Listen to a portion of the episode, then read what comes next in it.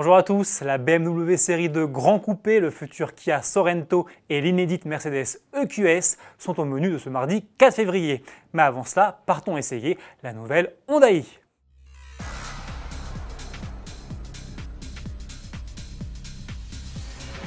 Avec son gabarit de petite citadine, son look néo-rétro et ses nombreuses technologies, la Honda i 100% électrique est l'une des nouveautés les plus attendues de cette année 2020.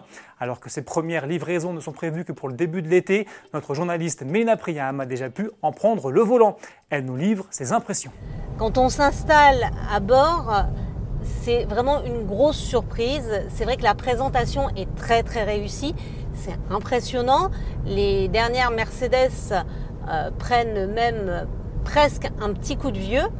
À bord, vous avez pas moins de 5 écrans puisqu'il y a deux écrans de 12 pouces. Finalement, le conducteur et le passager ont chacun leur écran. Et les deux écrans peuvent permuter soit à droite, soit à gauche pour afficher les différentes fonctionnalités. Vous avez également forcément un écran pour les informations de bord à la place des classiques compteurs. Et vous avez également deux écrans de part et d'autre euh, de la planche de bord pour afficher les rétroviseurs par caméra. Et côté conduite, ça donne quoi, Mélina? En ville, c'est une petite auto qui est très très agréable. Euh, finalement, on ne se rend absolument pas compte que c'est une propulsion parce qu'elle est euh, très stable. Le train avant est même un peu lourd, et l'arrivée euh, du couple de 315 Nm n'est pas plus surprenant que ça. Mais encore une fois, pour une petite citadine, elle est vraiment euh, euh, agréable et surtout très très maniable. Le, le, diamètre de braquage est à peine supérieur à celui d'une Smart. Donc c'est vrai que tant qu'on reste dans la circulation urbaine, c'est absolument génial.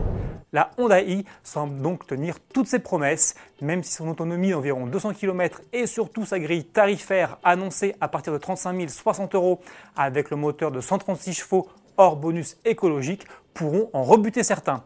Retrouvez le test complet de la citadine électrique japonaise dans notre rubrique Essai. Électrique toujours avec Mercedes qui prépare activement le QS. La preuve, le constructeur allemand vient de diffuser les premières photos de sa future classe S zéro émission. Celle-ci se montre en tenue de camouflage auprès du concept Vision EQS qu'il a préfiguré dès le mois de septembre 2019 sur le salon de Francfort.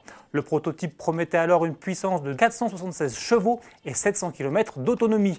Qu'en sera-t-il pour la future version de série? Réponse en 2021. On poursuit avec un autre teaser, celui du futur Kia Sorento.